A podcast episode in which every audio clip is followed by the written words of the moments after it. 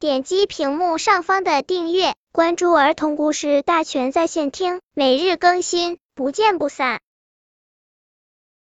本片故事的名字是《电视迷小猴子》。小猴子还是一个电视迷呢，玩玩具的时候，吃饭的时候，就是手里拿着剪刀做手工的时候，也总是两只眼睛直直的盯着电视机，为此经常被爸爸骂得哇哇哭。小猴子也喜欢到外面去玩，在外面就看不成电视了，小猴子好郁闷啊！小猴子就想，要是每一棵树上都放一台电视机就好了。这样，我走到哪里都有电视看了。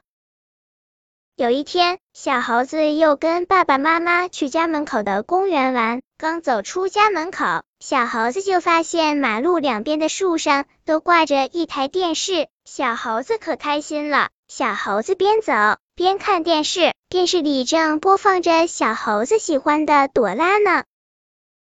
咦，车子怎么这么慢？比八十岁的老爷爷走路都还要慢。哦，原来司机边开车边看电视呢。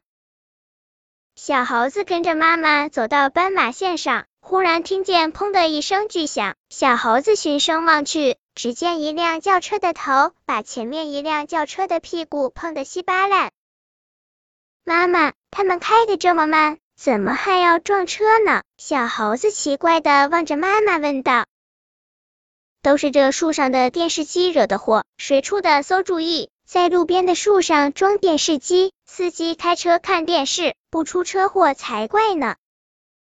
小猴子，小猴子，起床了！妈妈拍着小猴子的被子，叫醒了小猴子。